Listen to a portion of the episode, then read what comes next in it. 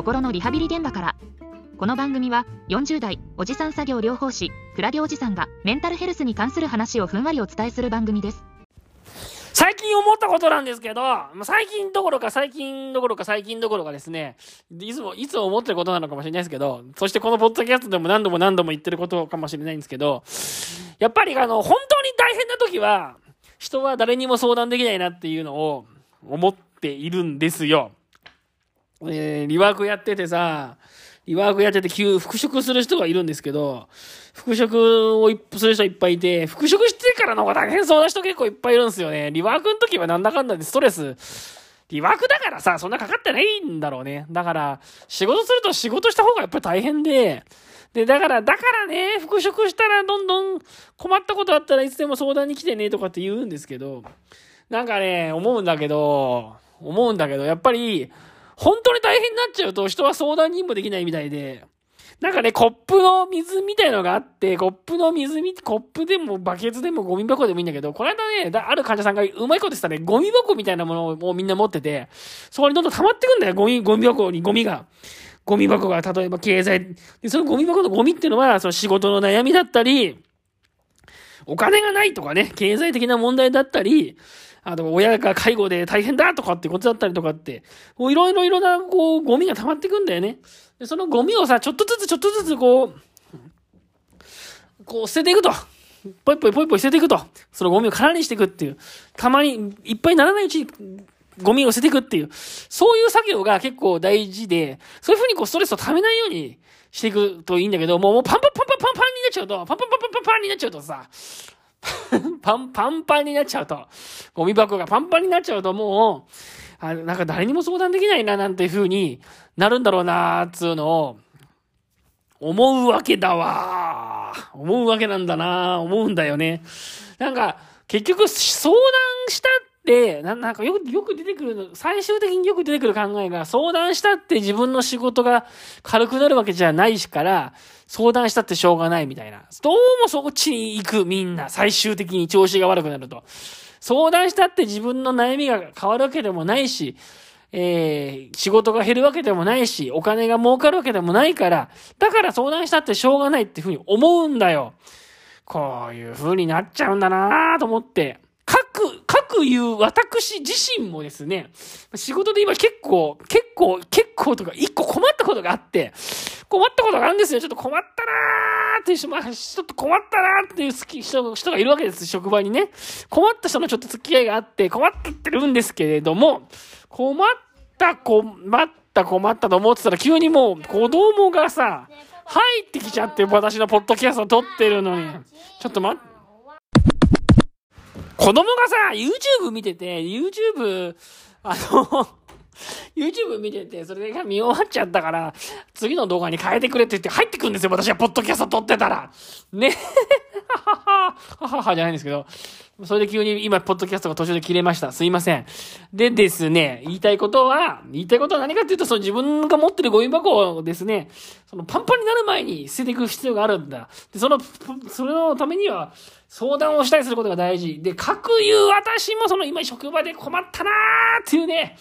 困ったなーっていう人との付き合いっていうか困ったなーっていうまあ事案があるんだよね。で、まあそれを、まあ、妻に話するとさ、その、職場の上司がいい人だから、その人に相談してみたらっていうふうによく言われるんですね。別にでも、それはもう分かってるんですよ。でもその上司に相談したところで何か大きな変化があるわけじゃないことは分かってるんですよ。もうそれは、ちょっと、ちょっと事情、事情的にね、もう相談したところで何かが変わったり、何かが大きく変わったりすることもないの分かってるの。だからそう思うと、まあ、わざわざ相談しなくてもいいかなとか、どうせ相談したところで、で、何かが良くなるわけでもないしな、みたいなふうに思う、思っちゃう自分がいることに最近気づいた。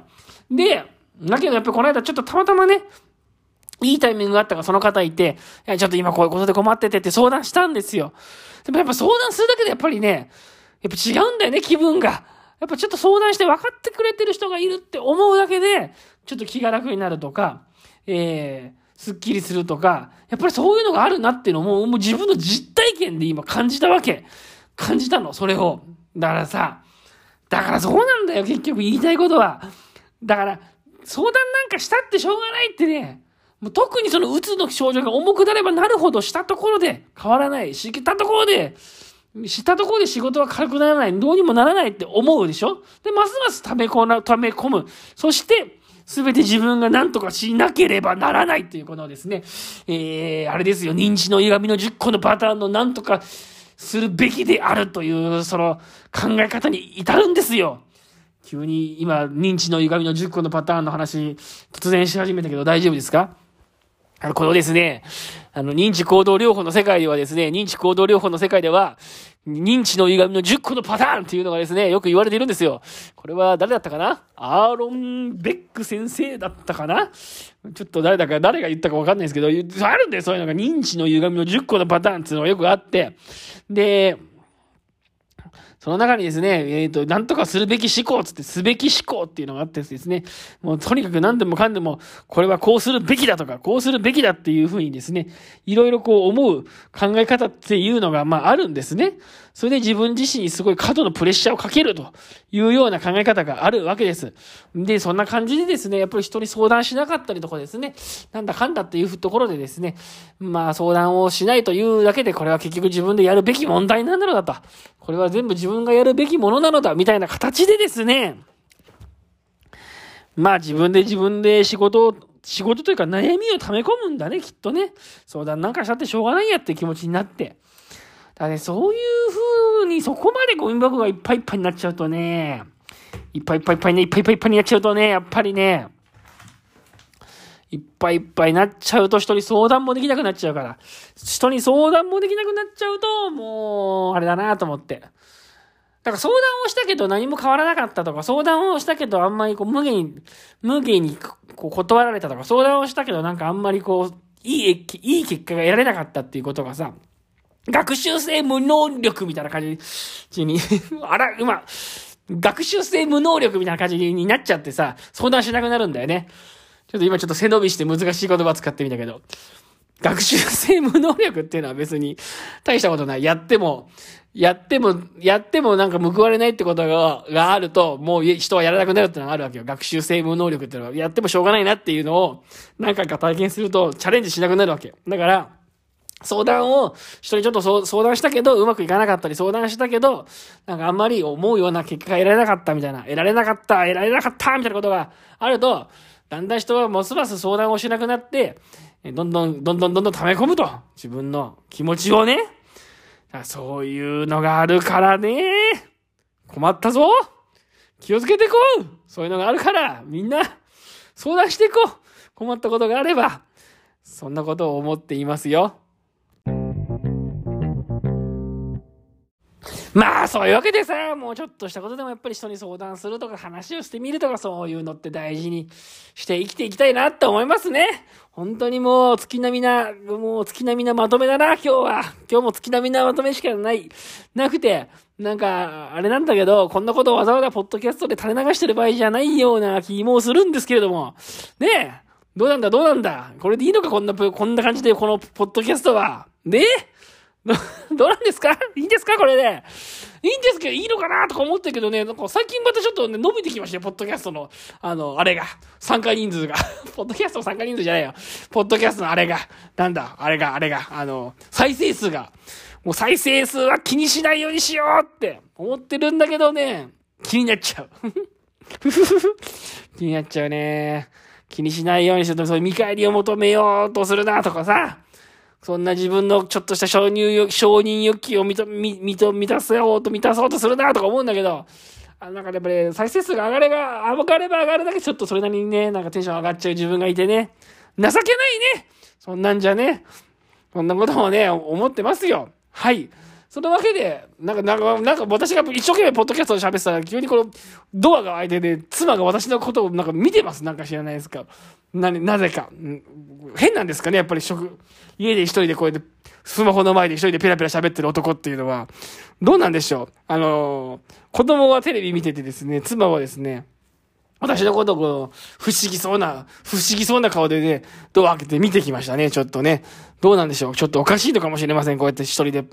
家でポッドキャストの、ポッドキャストじゃないや、スマートフォンの前でペラペラ喋ってる男っていうのは、ね。まあおかしいかもしれませんね。やっぱりね、そういうふうに考えてみたら。まあ、おかしいのかもしれない。だってみんなポッドキャストってなんか最近あれじゃないですか、もう。企業が入っちゃってさ、なんかこう、なんかもうでき、なんかしっかりできてるやつが多いですよね。もうどんどんさ、企業が入ってきちゃって、TBS ラジオとかさ、みんな日本放送とかなんかもう、出来がいいやついっぱい入ってきちゃって、こんな家でスマホ一本でしょ撮ってるようななんか、しょぼいのないですよ、最近もう。本当に。なんか最近、なんかポッドキャスト業界もすっかりなんかもう、ここにビジネスの匂いを嗅ぎつけちゃってさ、なんかいろんな人が入ってきちゃって、なんか質、クオリティ高いやついっぱい入ってきちゃってね。おじ、おじさんが一人でこう管を巻いてるようなポッドキャストがなかなか見つけらんないですよ。あの、素人がやってても大体対談形式とかが多いですからね。対談で二人で喋るみたいなさ。もう一人でこんなペラペラ喋ってるようなポッドキャストがなんかない、ないんですよ、あんまり。ない、ないね。だからこういうポッドキャストはそのうちもうなく、なくなっちゃうかもしれない。この世の中的には。そ、しまった。なんもう一生懸命喋ってたら、むせた。うえこれだからおじさんはダメだ。ね、もう、そんなおじさんがね、むせてるだけのポッドキャストなんでね、多分、どんどんね、社会的なニーズは減っていくんじゃないかと思ってますけども、どんどん企業が入ってきて、ほら、YouTube もそうだったじゃない。YouTube もさ、昔はさ、素人が本当にさ、素人のさ、ちょっとした動画を載せてさ、それで、再生数が上がって、イエーイみたいな、面白いね、みたいな感じだったでしょ？そんな、そういう、牧歌的な時代があったじゃないですか。それがもう今やさ、もう芸能人がどんどん入ってくるわ、企業が入ってくるわさ、その、テレビ業界でさえもう、名プロデューサーだった人たちもさ、テレビじゃやりたいことができないからつってやめてさ、それで、YouTube の方に入ってきちゃってさ、もう、素人のなんかちょっとした動画なんかもう、見向きもされなくなったっていうか、そういう時代になっちゃったでしょ？でさ、ポッドキャストはまださ、なんかこう、市場もちっちゃいし、お金も儲かんないし、なんかさ、こう素人のおじさんがむせながら喋ってても、まだなんか、いいような気がするけど、なんかそ、その、この、ポッドキャスト業界にもなんかどんどん最近はもう企業がどんどん参入してきてですね、ここになんか、あたかもビジネスチャンスがあるかのように、こう、いろ、いろんな人たちが入ってきちゃって、いるので、私のポッドキャストみたいな、このむせてるようなですね、噛んだりむせたりしてるような、この質の悪いポッドキャストはですね、そのうちこう、淘汰されていくんじゃなかろうかと思って、あのー、思ってるんですよはあ ということでした。はい、もうこの辺で今日の話は終わりにしときましょう。それでは今日もどうもありがとうございました。おしまいです。